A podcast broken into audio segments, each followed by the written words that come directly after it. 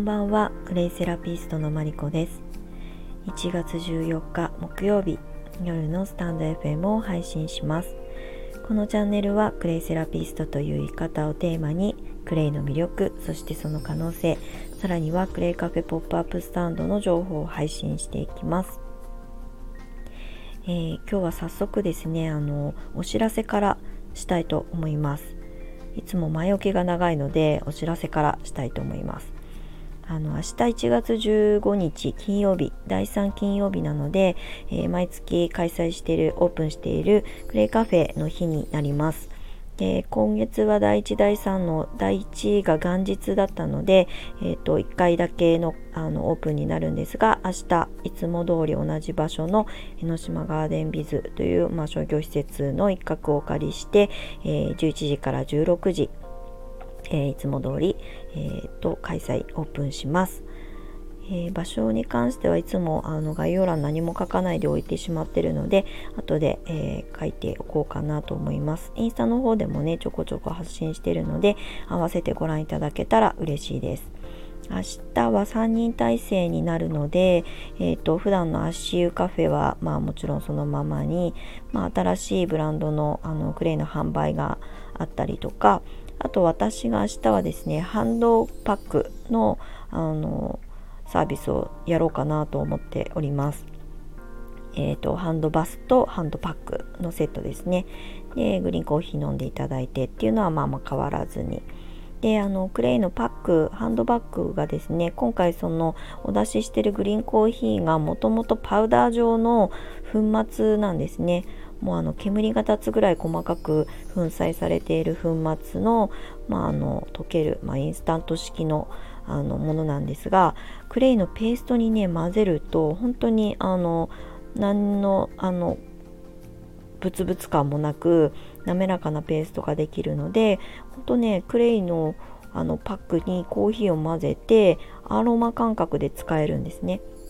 なのでそのパックを明日から提供しようかなと思っておりますなので新しいあのクレイパックの試みを体験しに来ていただけたら、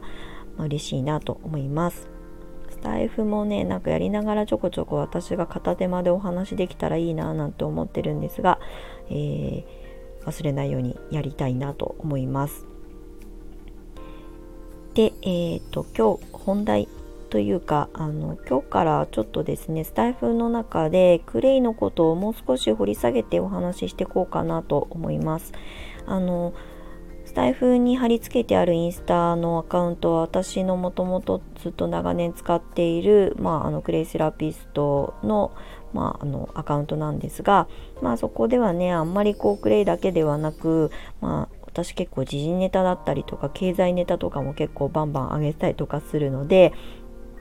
ちょっと情報がね、あのあっちゃこっちゃに飛び散っちゃってるっていうのもあって、新しいアカウントをですね、クレイディクショナリーといって、まあ辞書みたいにクレイの魅力を伝えていけたらいいなと思って、まあ去年作ったものがあるので、まあ、そちらであの文字情報と写真ではあのちょこちょこ発信はしてるんですけれども、スタイフでせっかく声のブログになってるので、まあ、声であのおしゃべりで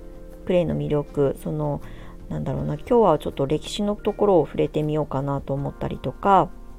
えーと、クレイの色ごとの違いだったり産地の違いだったりとか含まれてる鉱物の違いによってどうあの反応が違うのかとか体感が違うのかみたいなところを、まあ、コンパクトにキュッとまとめてお話ししていく、まあ、1年にしようかなと思っております。普段は養成講座の中でねあのテキストをあのなぞらえてお伝えしている、まあ、講座の中身の一部にはなるんですけれども、まあ、声で届けていくのもいいかなと思って、まあ、始めてみようかなと思います。普段ノートでねあの結構記事は書いてるんですが結構私最近生き方的なところのあの記事がまた増えてきてしまっているので、まあ、クレイのことをねシュッとキュッとまとめて配信できるあの場所をこのスタイフに、まあ、少し集約してみようかなと思います。なのでクレイに興味がある方クレイセラピーがすごい気になるんだけどどういうことを学んでんだろうみたいなことに、えー、ご興味がある方に是非耳を傾けていただきたいなと思います。で、えっと、今日はですねまず一番最初クレイセラピストの養成講座の中でもお話しする、まあ、歴史のところを少しお話ししようかなと思います。でクレイセラピーってよくワークショップとかでね皆さんに聞かれるのがどこの国から始まったんですか？とかいつの時代からクレイってあるんですか？とかクレイセラピーって始まったんですか？っていうことを聞かれるんですね。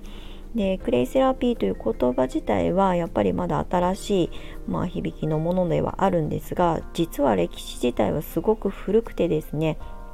私たち人間が、えーと、クレイの恩恵を受ける前に動物たちが自然界に生きる中で、えー、身につけた自然療法というか癒しの方法だったんですね。で特に教科書の中にも出てくるんですがペルーの森というところに住むマカウという、まあ、鳥がいましてあのレッドとブルーのまあ、ツートンカラーの2色の鳥が、まあ、すごい綺麗なんですねの鳥がいるんですがその鳥たちが、えーと解毒のために土を食べてたんですね。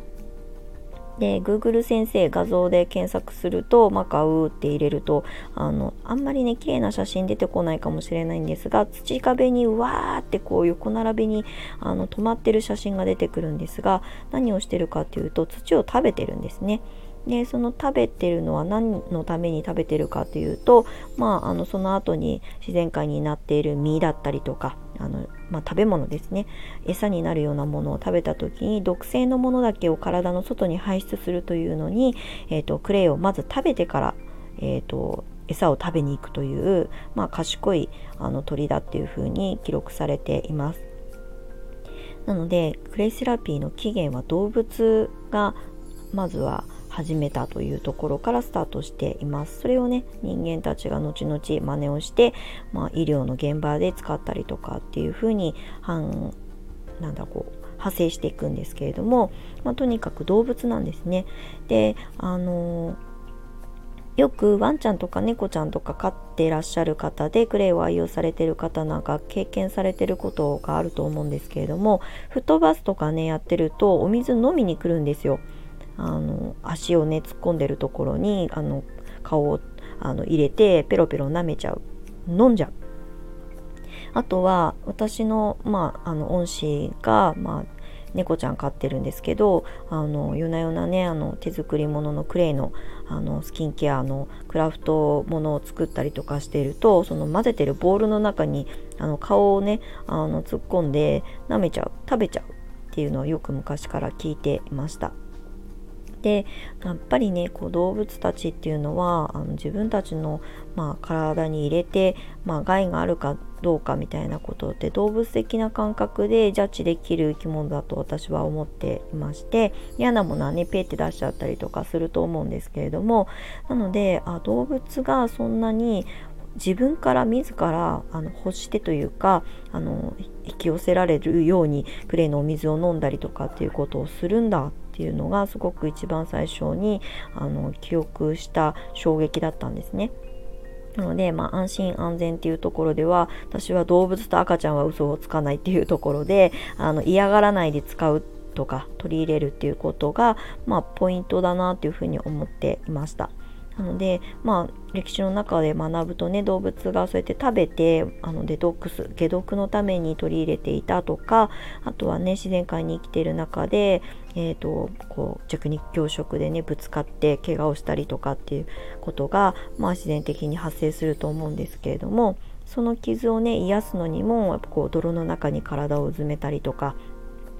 まあ、体をこうリラックスっていうのかな動物だからちょっと言葉が違うかもしれないんですが、まあ、体を癒すために泥の中にこう休むあの休憩をしたりとかするのも多分クレイセラピーの始まりだったんだと思うんですね。なので動物から始まっているっていうのが、えーとまあ、多分クレイセラピーだけに限らずもちろん植物の、まあ、アロマセラピーだったりとか、まあ、それ以外の、まあ、自然界にと寄り添う連動しているセラピーに関してはみんな同じだと思うんですけれどもクレイセラピーも言葉自体は新しいんですが、まあ、すごく古い歴史を持って動物たちから始まっているというふうに言われて記録されています。でまあ、今日はねここまでなんですがあの次回以降は今度人間たちのあの生きるあの環境の中でどういうふうにクレイが取り入れられた歴史があるのかっていうことをお話ししていこうかなと思います。結構ねあの歴史のことだけ話してるだけでもあっという間に時間が経ってしまうんですがもう動物たちのあの起源から始まっているというところを今日お伝えして、えー、締めようかなと思います。